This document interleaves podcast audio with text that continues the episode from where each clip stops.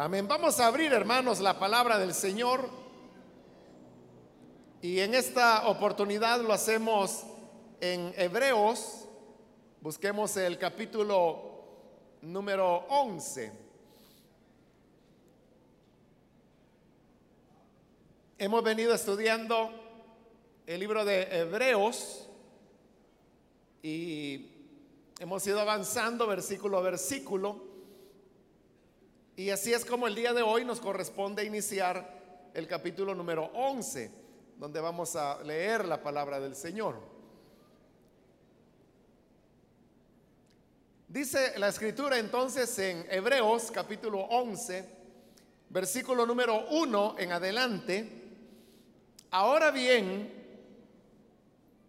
la fe es la garantía de lo que se espera la certeza de lo que no se ve. Gracias a ella fueron aprobados los antiguos. Por la fe, entendemos que el universo fue formado por la palabra de Dios, de modo que lo visible no provino de lo que se ve. Por la fe, Abel ofreció a Dios un sacrificio más aceptable que el de Caín, por lo cual recibió testimonio de ser justo, pues Dios aceptó su ofrenda. Y por la fe, Abel, a pesar de estar muerto, habla todavía. Por la fe, Enoch fue sacado de este mundo sin experimentar la muerte. No fue hallado porque Dios se lo llevó, pero antes de ser llevado recibió testimonio de haber agradado a Dios. En realidad, sin fe es imposible agradar a Dios, ya que cualquiera que se acerca a Dios tiene que creer que Él existe y que recompensa a quienes lo buscan.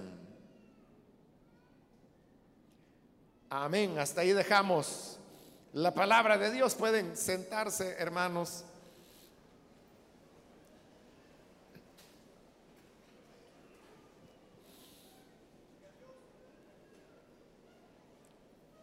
En la última oportunidad, hermanos, estuvimos cubriendo la parte donde se nos exhortaba a mantenernos firmes en la fe. Y esto significaba que los que hemos creído en la gracia del Evangelio de Cristo, debemos mantenernos firmes en esa gracia sin volver a un sistema de obras como era el que la ley de Moisés presentaba. Ese ha sido todo el argumento de este libro y es que el Evangelio de la gracia del Señor es superior a la ley de Moisés que establecía obras que el ser humano tenía que hacer para poder alcanzar la salvación. Así finalizaba el capítulo 10 diciéndonos que no deberíamos ser de los que vuelven atrás y acaban por perderse, sino de los que tienen fe y preservan su vida. Ahora, ahí dice la palabra de Dios que debemos ser de los que tienen fe. Pero ¿a qué se refiere la escritura cuando dice que debemos tener fe? Por eso es que seguidamente, y lo que ahora es el capítulo 11, comienza dándonos una breve explicación de qué es aquello a lo que allí en este libro se le llama fe. Y así es como el versículo 1 del capítulo 11 nos dice, la fe es la garantía de lo que se espera, la certeza de lo que no se ve. Algunos han dicho que este versículo 1 nos presenta una definición de lo que es la fe. Pero realmente no es una definición y tampoco es esa la intención de los autores, el querer presentar una definición de la fe. Ellos lo que están destacando es un aspecto de la fe y ese es el aspecto de la perseverancia. Porque en este capítulo 11, que algunos le llaman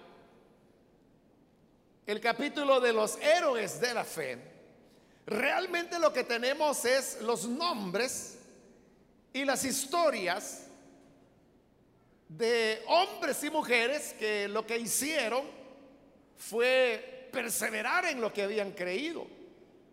Y como a eso es a lo que se nos está exhortando a estas alturas de Hebreos, es a perseverar en el Evangelio de gracia y de salvación por fe que ahora se nos ha enseñado. Entonces, no es una definición de la fe, sino que es destacar que la fe persevera. Y como ese es el aspecto que se quiere destacar, se nos dice que la fe es la garantía de lo que se espera. Por eso es que existe una relación muy estrecha entre fe y esperanza. Porque la esperanza tiene que ver con lo que esperamos. Por eso es que las dos palabras tienen la misma raíz, ¿no? Esperar y esperanza. La esperanza es lo que esperamos. Y lo que esperamos es algo que ocurrirá en el futuro. Porque si ya ocurrió en el presente, entonces no tenemos por qué esperarlo. O peor, pues si ya ocurrió en el pasado, no hay por qué esperarlo porque es algo que ya sucedió. Tan estrecha es la relación entre fe y esperanza que en el capítulo anterior, en el 10, vimos cómo los términos se usan como sinónimos. Porque está hablando de retener la fe. Pero de repente dice que debemos perseverar en la esperanza. Está utilizando la palabra esperanza como que si fuera un sinónimo de la fe. Esto significa, hermanos, que la fe nos proyecta hacia el futuro. Porque la esperanza es algo como ya dije, que siempre está en el futuro. Si algo que nosotros esperamos, ya lo tenemos, entonces, ¿para qué esperarlo? Ya no sería esperanza, ¿no? Porque si ya lo tenemos, ya lo tenemos, no hay por qué esperarlo.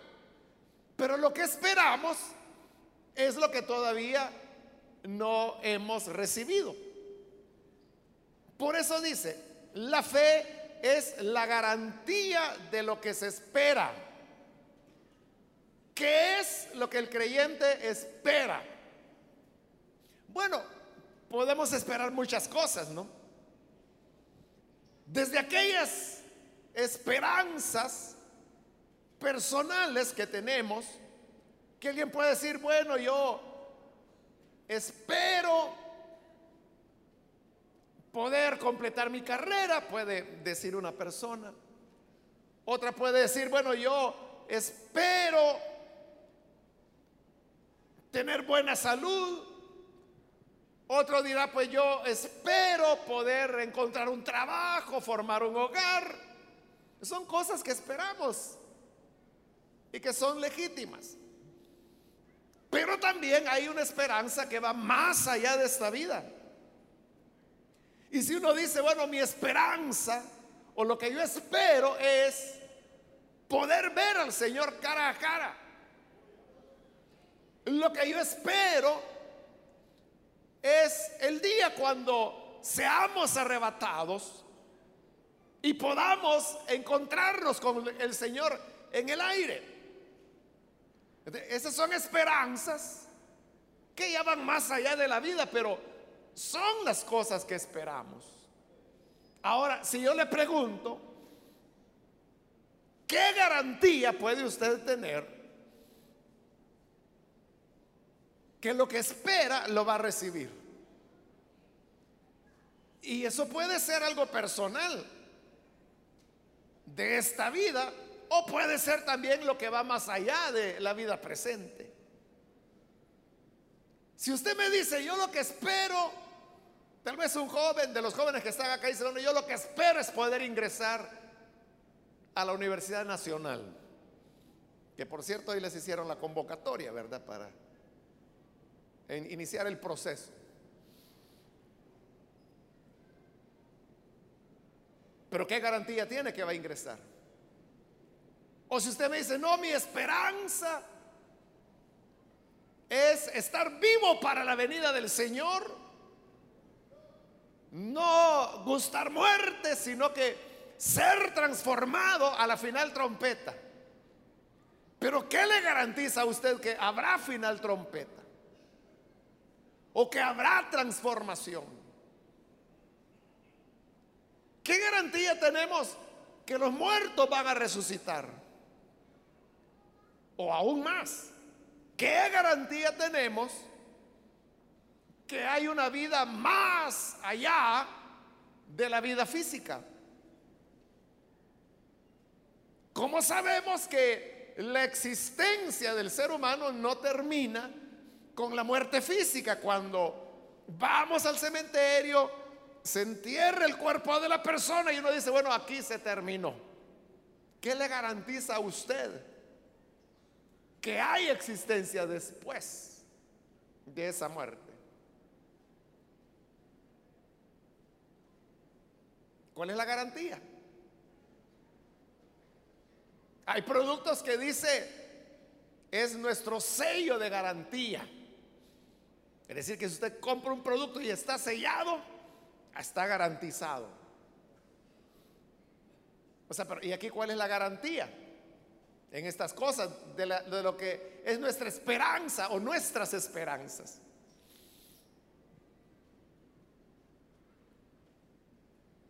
¿Cuál es la garantía que lo que dice la Biblia, que ausentes en el cuerpo, presentes con Cristo? Pero ¿qué le garantiza eso? Entonces usted me puede decir, bueno, la palabra de Dios lo dice. Sí, lo, dice. Pero ¿y qué le garantiza que esa es la palabra de Dios?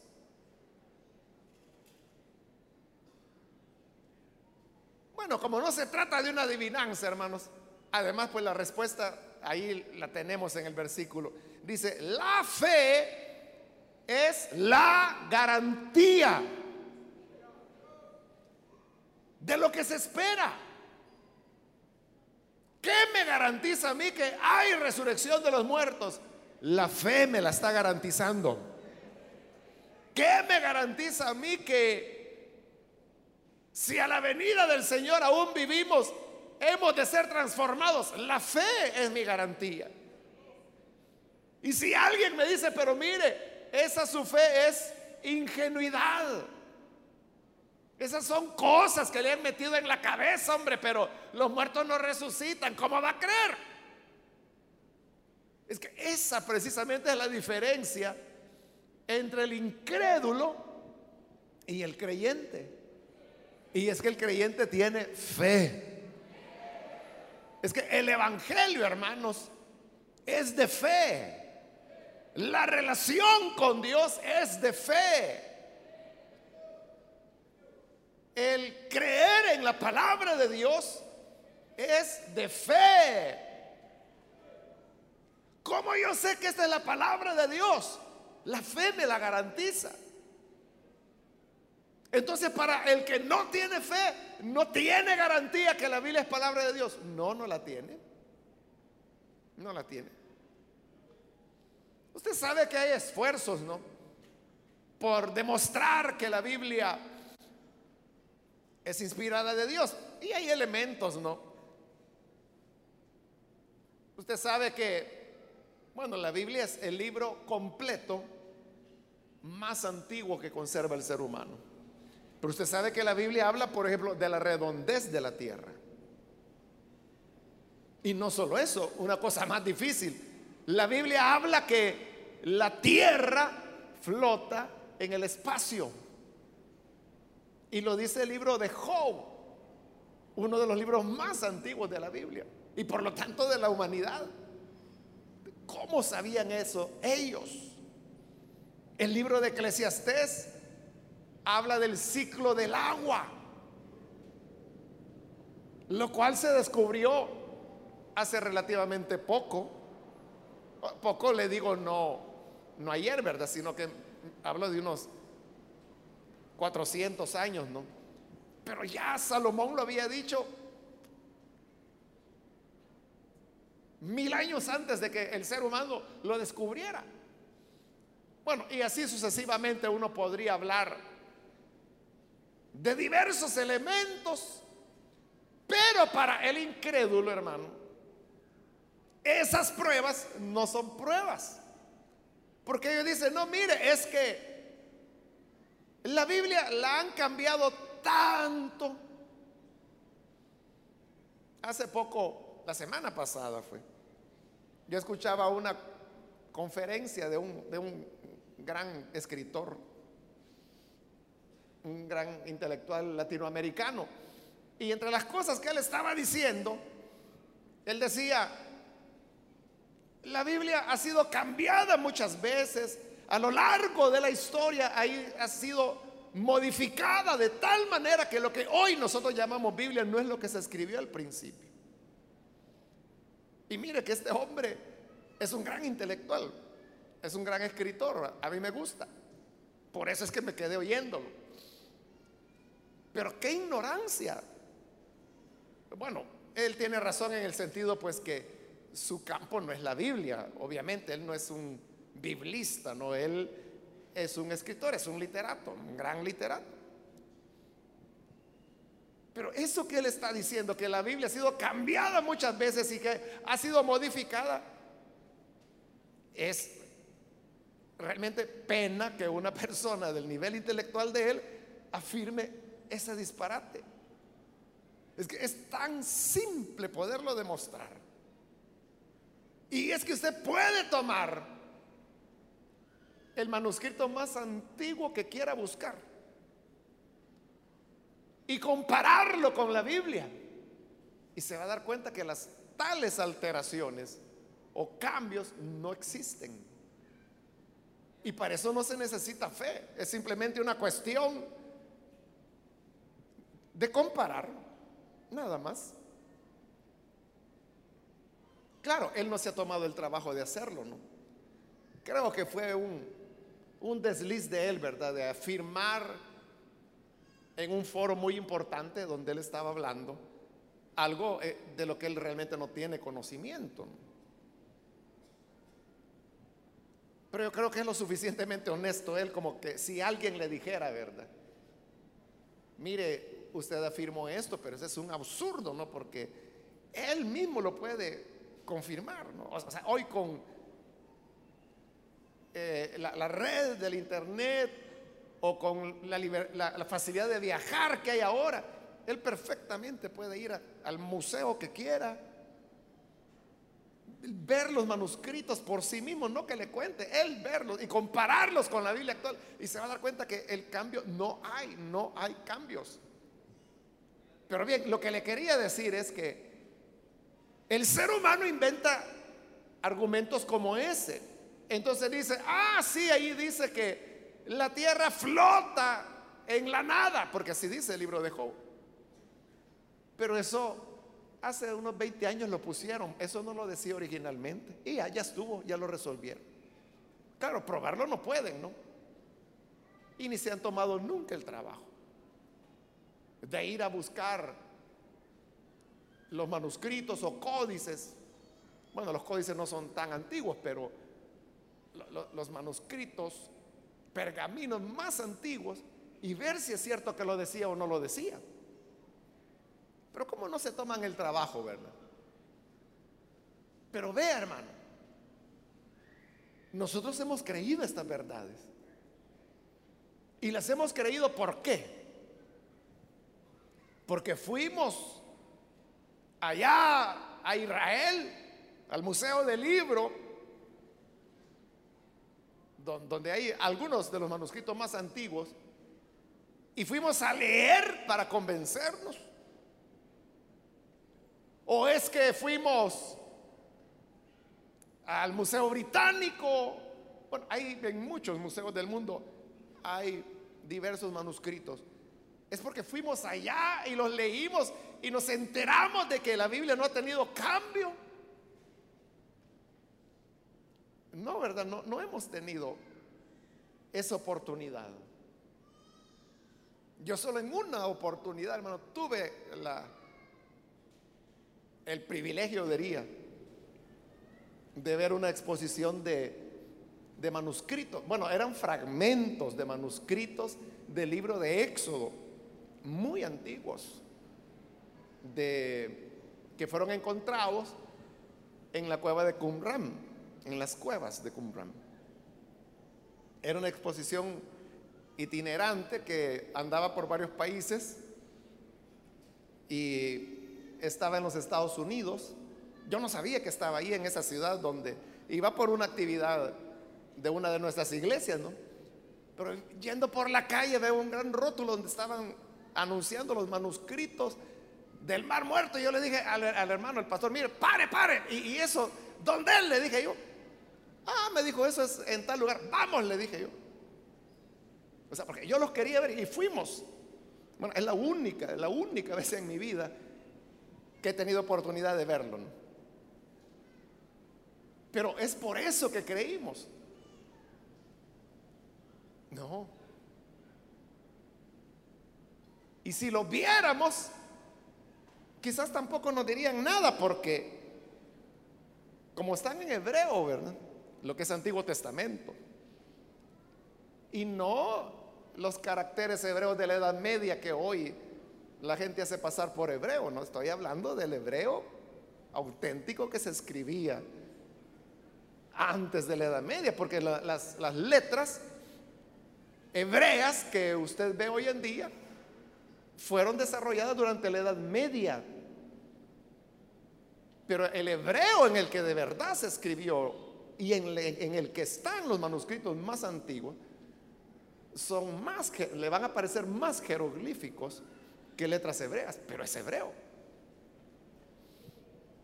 Entonces, los veríamos y no los podríamos ni leer, ¿verdad? pero es por eso que hemos creído. No. ¿Por qué es que lo creemos? Por la fe. Porque esa es nuestra garantía. Por eso, hermanos, es que Yo no estoy muy interesado en eso de que cuando la gente dice, mire, ¿y usted cómo lo demuestra? Es que no me interesa demostrar. Porque si le demuestro, lo convenzo. Pero ahí lo arruiné. Porque Dios no quiere convencidos. Dios quiere convertidos. Y a la conversión se llega por la fe.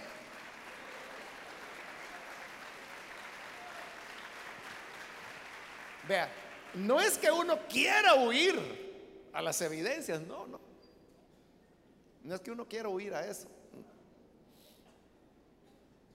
Es que la fe no lo necesita. Es, es por la fe que, uno recibe. Por eso dice, la fe es la garantía de lo que se espera. Entonces, a la pregunta, ¿y cómo sabe usted que Cualquier cosa futura, ¿verdad? Que hay una eternidad futura. ¿Cómo sabe usted que la nueva Jerusalén descenderá del cielo? Por la fe. ¿Y qué se lo garantiza? La fe. Mire, a usted se lo han enganchado. No importa, yo lo creo y quiero creerlo. ¿Y qué va a hacer cuando vea que no es cierto? Es que sí es cierto. Porque la fe me dice que sí, porque es la garantía de lo que espero. ¿Entiende, hermano, ese aspecto de la fe? O sea, ¿por qué nos hace perseverar? Es que vea, si usted no tuviera seguridad de algo, usted no lucha. Imagínese que le ofrecen un trabajo y le dice, mire, en este trabajo usted va a ganar mil dólares diarios. Lo único que nosotros no pagamos ni diario, ni semanal, ni mensual, ni trimestral. Pagamos anual. Así que tiene que trabajar todo un año. Y al fin del año, el 31 de diciembre a las 12 de la noche, pagamos nosotros. Todo el año. Y como son mil dólares diarios, son 365 mil dólares que tienen que pagarle al final del año. ¿Qué dice? ¿Lo agarra o no? Usted diría, bueno, para mil dólares diarios yo veo como aprieto la pita durante ese año para llegar al 31 de diciembre. Pero ¿qué tal si al emplear le dice, mire, posiblemente le paguemos mil dólares diarios. Vamos a ver si se puede. Usted comience a trabajar. Allá por junio, mediados de año, vamos a ver, a, ver si es posible. No le prometemos nada, pero vamos a tratar de cumplirlo. Usted, usted siga trabajando. Cuando vayamos allá por octubre, ya llegando al fin de año, usted siga. Ya por ahí vamos a ver si ya le podemos dar una palabra más segura, pero mientras tanto usted le trabaje, usted seguiría trabajando. O tendría usted muchas dudas, o no sería que ir por julio diría, hasta aquí llego, si no me dan, aunque sea la mitad de lo que me deben, no sigo. Algo así va a ocurrir, ¿verdad? Entonces, cuando no tenemos seguridad del final de las cosas, uno no, no, no se esfuerza. Es como que el médico le dice, mire, usted necesita cirugía. Y usted lo primero que pregunta, ¿y no hay otra opción, doctor? No, hay que operarlo. Ah, bueno. Pero ¿cómo voy a quedar de la operación? Va a quedar bastante bien. Pero eso a usted no le convence mucho. Va a quedar bastante bien. Y si no, ¿cómo voy a quedar? Entonces, si lo que esperamos no tenemos garantía de ello, es lo que Pablo decía en 1 de Corintios 15. Si no hay resurrección, decía, entonces en vano me enfrenté como contra fieras en Éfeso.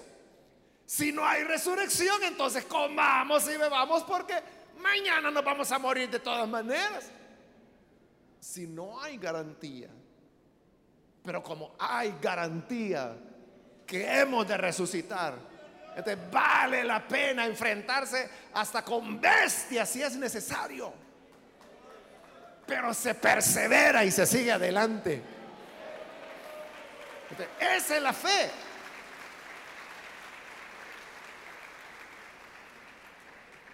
Por eso es que dice, retengamos la fe. Porque, ¿qué nos dice la fe? Mira, confía que Cristo hizo lo que tú necesitabas para el perdón de tus pecados. Si creíste, ya eres salvo.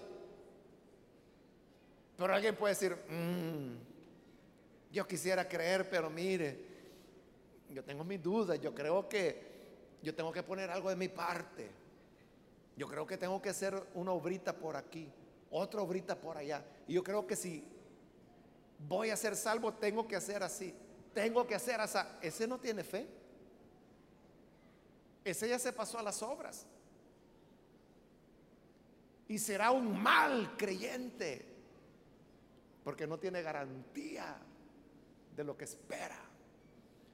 Pero la fe, hermanos, no es algo que solamente nos está haciendo mirar a un futuro lejano. Por eso es que dice la segunda parte del versículo 1, que la fe también es la certeza de lo que no se ve. Es decir, no tiene que ver solo con el futuro, tiene que ver con lo que ya hacemos, con cómo ya vivimos y que está relacionado con lo que no se ve.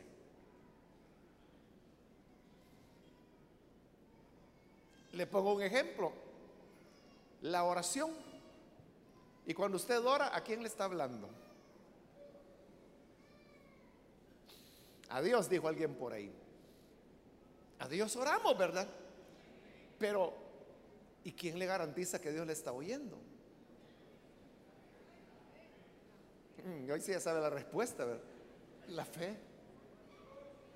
Dice la fe es la certeza de lo que no se ve. O sea, porque yo, yo no estoy viendo a Dios, ¿no? Que está ahí, sí, hijo, ¿qué es lo que quieres? No lo veo. Pero yo estoy seguro que me está oyendo. Sí. Tengo certeza que me está oyendo. Sí. ¿Y por qué? Por la fe. La fe me dice que Él me está oyendo. Entonces, ¿por qué vivimos como vivimos?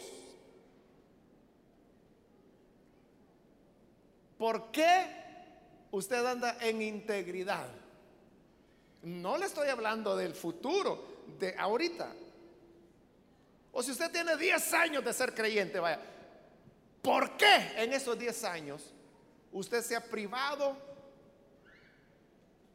de la vida mundana? ¿Por qué se ha privado de ir a bailar, de ir a discotecas, de ir a mujeriar, de ir a hombrear. ¿Por qué? ¿Por qué se ha privado? ¿Por qué está metido aquí?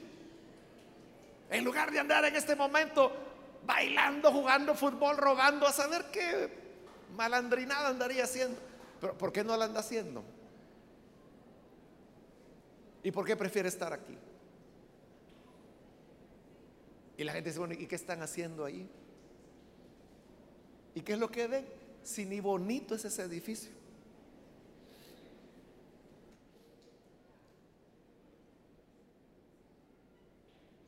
Es la fe, la certeza de lo que no se ve. ¿Y qué es lo que lo que no se ve acá?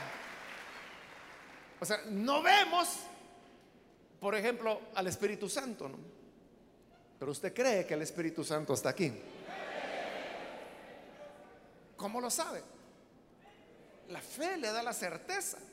Está seguro. Seguro, seguro que aquí está el Señor. Pero seguro, seguro. ¿Y por qué?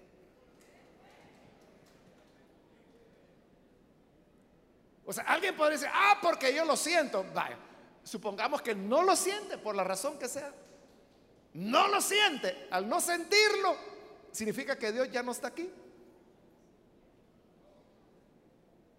Sí, porque puede haber alguien que dice, mire, yo no siento nada, significa que Dios no está aquí. ¿Hay algún lugar donde Dios no pudiera estar?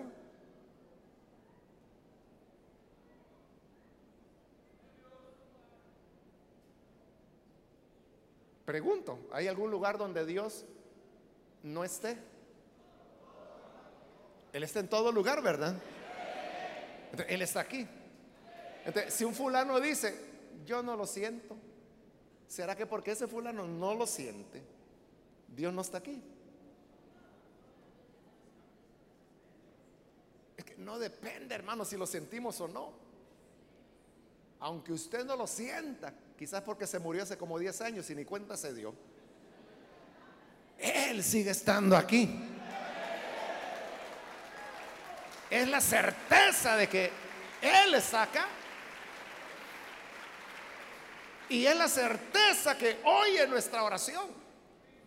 Vea, eso no tiene que ver con el arrebatamiento, con la nueva Jerusalén o el nuevo cielo. Tiene que ver con que hoy oramos. Hoy alabamos al Señor. Hoy vivimos a la luz de su gloria y de su reflejo. Entonces, la fe no solo nos prepara para el futuro, sino que nos hace vivir en el presente por la certeza de lo que no se ve. El versículo 2, gracias a ella fueron aprobados los antiguos. Cuando habla de los antiguos se está refiriendo a los personajes del Antiguo Testamento. Hace referencia al versículo 1 del capítulo 1 de Hebreos. Ahí habla de, de los padres. Aquí le llama antiguos. Hay gente que se pregunta eso y dice, mire, los que vivieron antes del Nuevo Testamento, ¿cómo fueron salvos? ¿Por obras o cómo? ¿Por obras? Jamás nadie ha sido justificado delante de Dios. Siempre, todos los que alcanzaron salvación, gracia de Dios, fue por la fe. Y eso no importa, el que sea antiguo, Nuevo Testamento no tiene nada que ver, porque Dios solo tiene una manera de relacionarse con el ser humano, y es por medio de la fe. Y si usted me dice, ¿a dónde dice la Biblia que los personajes del Antiguo Testamento se salvaron por la fe? En Hebreos 11.2.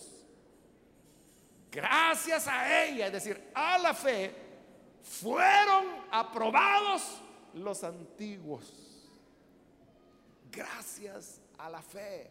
No fueron aprobados porque guardaron la ley, no fueron aprobados porque hicieron esto, no fueron aprobados porque hicieron lo otro, no fueron aprobados porque no hicieron tal cosa o tal otra fue porque tuvieron fe.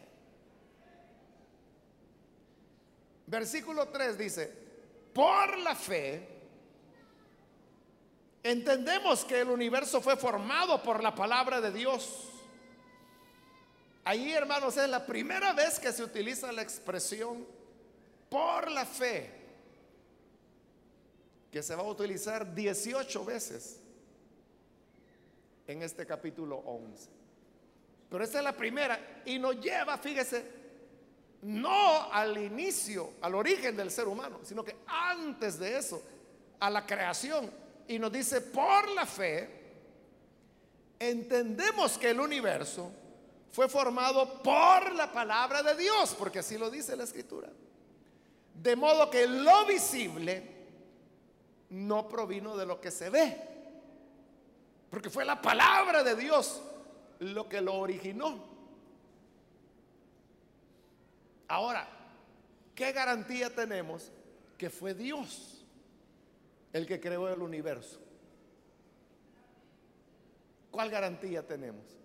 ¿Estuvo usted en la época? ¿Tomó fotos? Cuando Dios creó el universo. No, ¿verdad? No existíamos. Por la fe. Pero ¿cuántos están seguros que Dios creó el universo? Seguro, seguro, hermano.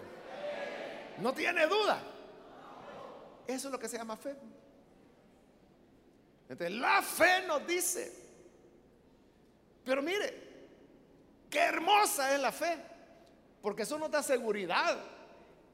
Porque si no creyésemos que Dios creó el universo, entonces seríamos como cualquier otro ser humano. ¿Y qué creen los seres humanos que no creen en la creación de Dios? Ellos piensan que el universo siempre existió, que no tuvo un principio, que hubo un Big Bang y que a partir del Big Bang ahí comenzó el tiempo, la materia, el espacio. Y que después de millones de años, ese universo comenzó a enfriarse. Al comenzarse a enfriarse, los gases comenzaron a condensarse y comenzaron las primeras partículas que se fueron juntando unas con otras, formando cuerpos cada vez más grandes.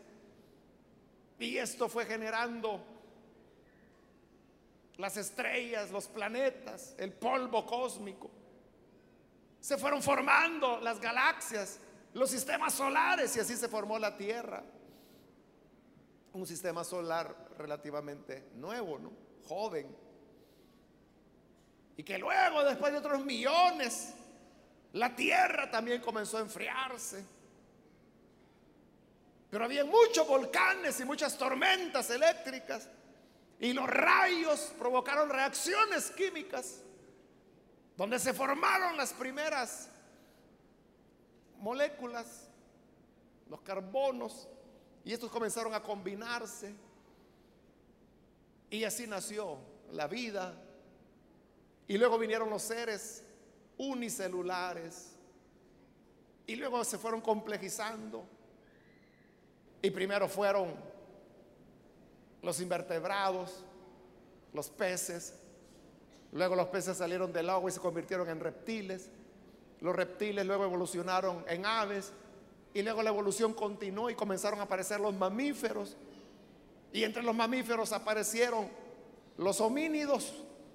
Y después de otros millones de años de evolución, entre los homínidos fue apareciendo el nerdantal, al cual le siguió el cromañón, y el cromañón le siguió el Homo sapiens, que es usted y yo.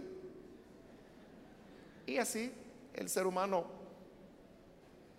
llegó a adquirir la razón, comenzó a controlar la naturaleza, a manejar el fuego, el agua, los metales, la piedra, y fue construyendo la civilización humana. Y ahora el conocimiento ha llevado al hombre a entender que hemos llegado a este punto por una serie de licuadoras galácticas que dio como resultado la vida y lo que hoy somos. Pero es producto de la evolución. Y que cuando nos muramos se acabó todo y vamos a volver a ser carbono otra vez. Eso es lo que piensa el hombre que no tiene fe.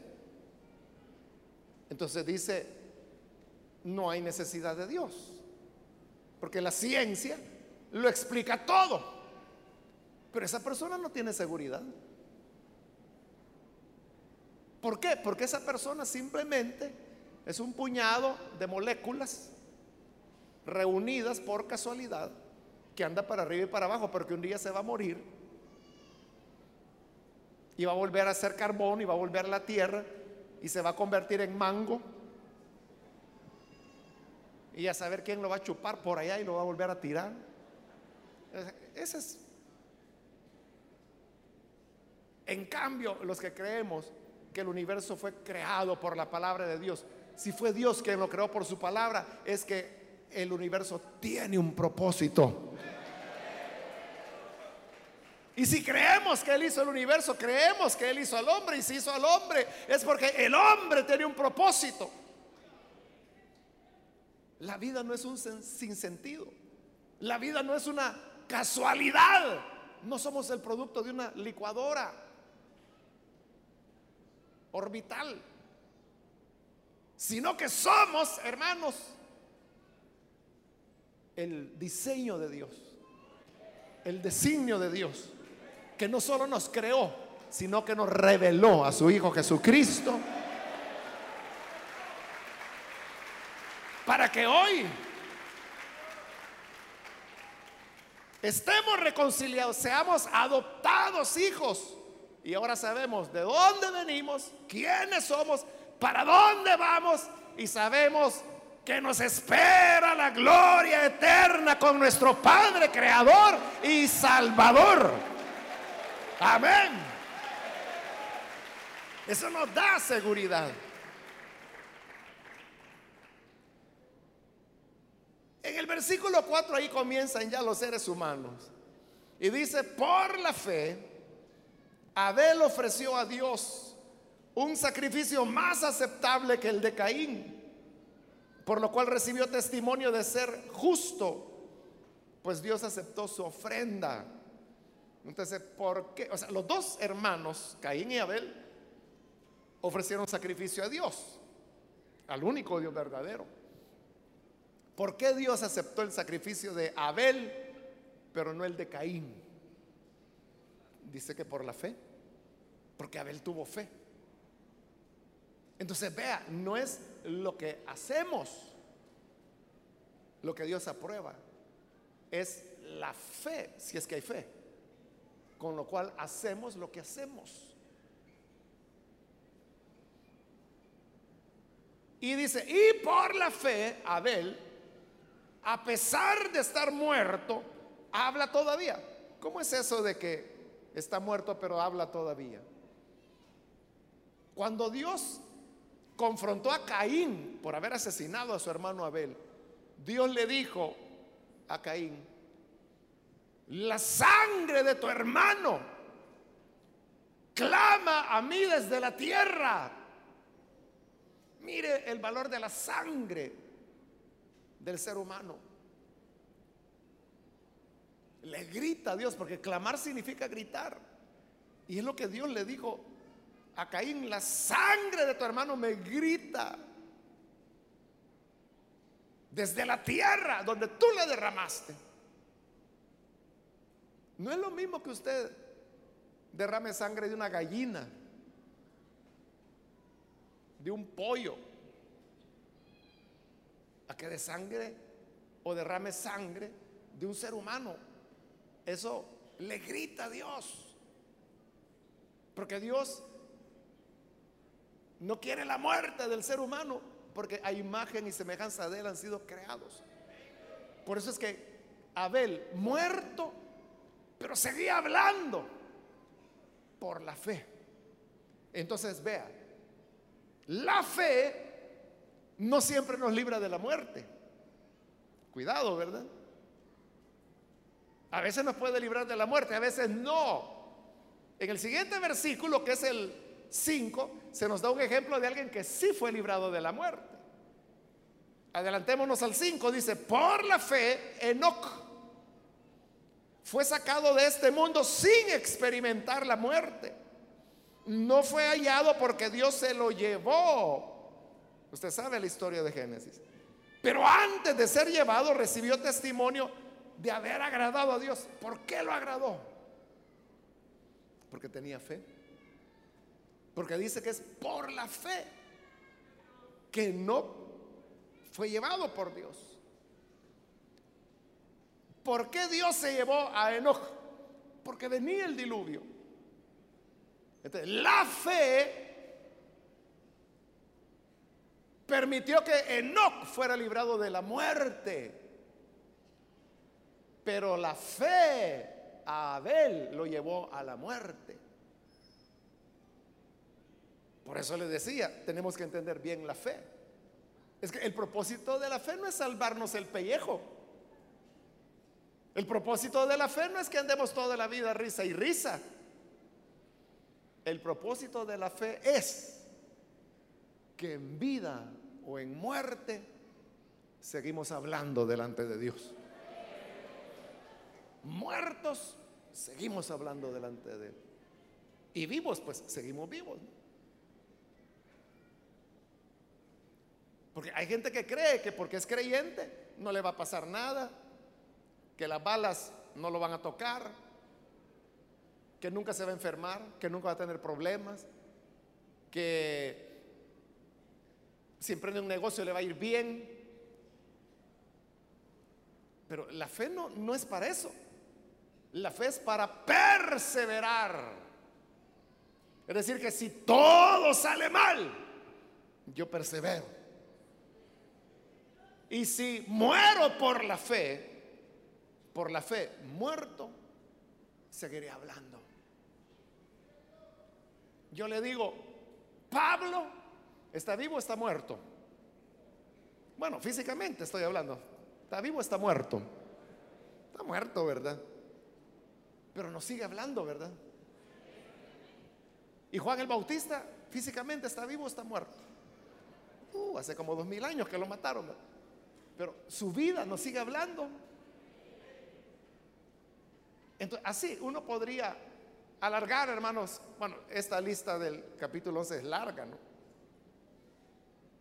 Pero usted vea cómo la muerte no es un obstáculo para la fe. Pero yo le digo, si Pablo no hubiese tenido fe, sabríamos hoy en día quién es Pablo. Ese sería un fulanito, como saber cuántos millones hubo hace dos mil años y que saber quiénes fueron. Pero la fe, casi podemos ver a Pablo, lo imaginamos, tenemos sus palabras. Y no porque hayan sido escritas, muchas cosas han sido escritas a lo largo de la civilización humana y no tienen ningún interés y a nadie le importa leerlo. Pero Pablo continúa siendo de memoria. Sabemos las frases, las palabras de Pablo. Entonces es como que si estuviera vivo. La fe ni siquiera la muerte nos la puede arrebatar. Y finaliza, y finaliza yo en el versículo 6 donde después de estos ejemplos, y faltan muchos, ¿no? Dice, en realidad, sin fe es imposible agradar a Dios, ya que cualquiera que se acerca a Dios tiene que creer que Él existe y que recompensa a los que lo buscan. Si usted no creyera en Dios, ¿cree que estaría acá? O sea, tal vez estuviera quizás para ver que se roba, ¿verdad? O, para ver a alguna persona. Pero no porque crea que la Biblia es la palabra de Dios, no porque crea que Dios está aquí y que podemos tener una relación personal con Él. Entonces, por eso dice, sin fe es imposible. O sea, ¿cómo va a agradar a un Dios en el cual usted no cree? Por eso es que dice, cualquiera que se acerca a Dios, dos cosas. Primero, tiene que creer que existe, que existe ese Dios. Y segundo, tiene que creer que ese Dios recompensa a quienes lo buscan. Por eso es que sin fe es imposible agradar a Dios. Entonces es la fe, hermanos, la que nos mueve. Y por eso yo lo he dicho tantas veces y quizás usted no se recuerda porque, como lo digo en otros contextos, quizás no logra usted entender el sentido en que lo estoy diciendo. Pero como hoy ese es el tema precisamente, hoy ahora usted comprende cuando yo digo, es que a mí no me interesa demostrarle nada a nadie. A nadie. No me interesa demostrarle nada a nadie, porque esta es una cuestión de fe. Y si un día dijeran, mire, fíjese que ahí hay un ateo que dice que lo invita a un debate. Él va a debatir, va a probar que Dios no existe. Usted pruebe que Dios sí existe. Yo no fuera. Y no porque tenga temor que me va a mover de la fe o que me va a derrotar. No por eso, sino que porque eso es inútil. O sea, yo no quiero andar demostrando nada. O sea, yo no quiero, ya le dije, no quiero convencer a la gente. Quiero que la gente crea. Eso es lo que yo quiero. Y eso no se logra en un debate.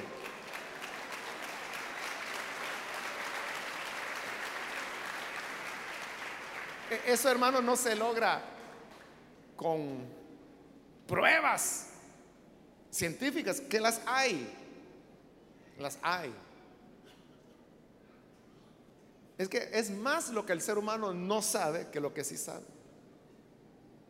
El ser humano no sabe qué es la materia, por ejemplo. O cuál es la relación entre energía y materia. El ser humano no lo sabe. El ser humano creía que lo sabía.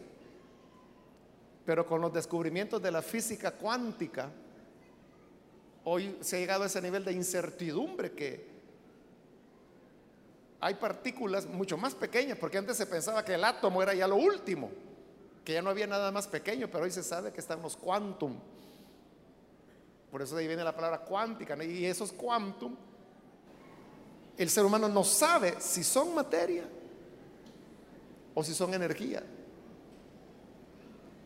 Y cuándo son una cosa y cuándo la otra, porque, bueno, el ser humano no sabe qué es la luz, el ser humano no sabe qué es la gravedad no la puede explicar.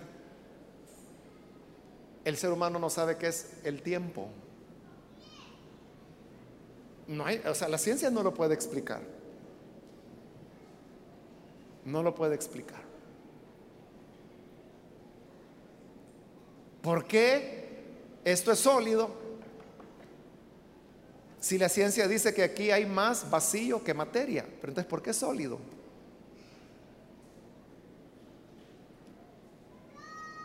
Son misterio. ¿Y cómo es que los seres humanos somos lo que somos si el 90% de lo que somos es agua? ¿Y qué lo, lo diferencia usted de una pila? ¿En serio? O sea, si vamos a ver las cosas desde la física o desde la física y la química, ¿cuál es la diferencia? Si usted es mayoritariamente agua, ¿cuál es la diferencia? ¿Entiende? Entonces, realmente, como alguien ha dicho, se necesita más fe para no creer en Dios que la fe que se necesita para creer en Él. Para creer en Él solo se necesita una fe sencilla como la de un niño. Por eso dijo el Señor, si no se hacen como niños, no van a entrar en el reino de los cielos. Y por eso Pablo dijo que él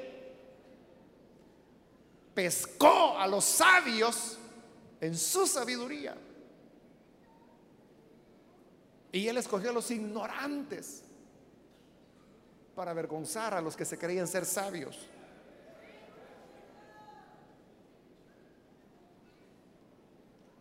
Y así la gloria de Dios se manifiesta. Entonces dice Pablo, no conocieron a Dios en la sabiduría humana. Por eso Dios prefirió salvarlos por la locura de la predicación. ¿Y por qué es una locura? Porque le dice que para salvarse no tiene que hacer nada, sino solo creer en el Señor. Y si perseveramos en esa fe, somos salvos. Y si no tenemos esa fe, imposible agradar a Dios. Sin fe, imposible agradar a Dios. Amén, hermanos. Vamos a orar, vamos a cerrar nuestros ojos. Por las personas que están aquí al frente. También te pido por aquellos que a través de televisión o radio están abriendo sus corazones para creer a tu palabra. Padre, yo les presento a cada uno de ellos ante ti y te ruego que les perdones, que les des una vida nueva y por la fe ellos ahora creen a tus promesas, creen a tu palabra. Por la fe ellos están recibiendo la vida que solo tú ofreces. Padre amado, cámbiales, transfórmales y ayúdanos a todos los que nos encontramos acá a que podamos perseverar todos los días de nuestra vida, amándote y sirviéndote, caminando en este Evangelio de gracia todos los días de nuestra vida. Por Jesús nuestro Señor lo pedimos.